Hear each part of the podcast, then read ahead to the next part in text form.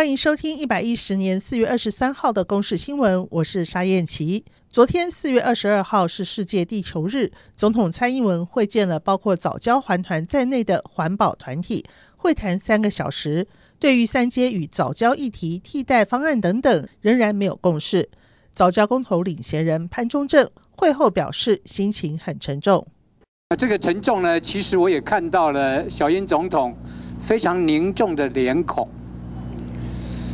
那因为过程里面呢，我确实是跟总统提到停工，是不是可以宣布？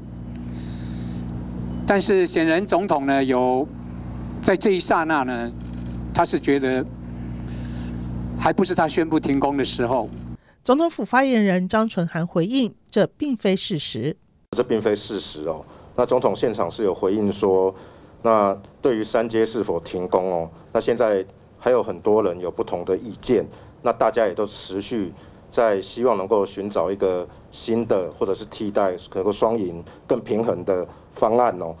全台旱象持续，日月潭的水位依然下滑。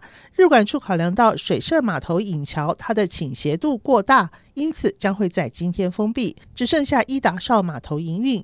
昨天中午过后，台中南投和平东山区陆续出现雨势，水利署把握机会进行人工增雨，但是这对于雪情的缓解还是很有限。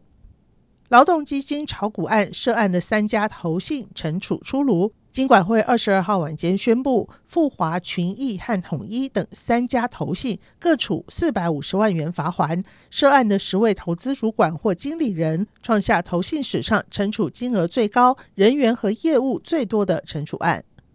为了防堵牛结节疹疫情扩散，新采购的十八万剂疫苗在昨天晚间送抵台湾，将在三天内完成全国的疫苗注射。这次采购的十八万剂牛结节疹疫苗是外交部在国外购买，昨天晚间由阿联酋航空班机运送抵台。疫苗抵台后，兽医师也会立即对全国牛场的牛只进行施打。目前苗栗以北的牛只都已经施打完毕，将尽速往南施打疫苗。全球领袖视讯气候峰会在二十二号世界地球日登场，美国总统拜登宣布，美国的减碳新目标。要在二零三零年的排碳量比二零零五年减少百分之五十到五十二，在采取行动上不会等待。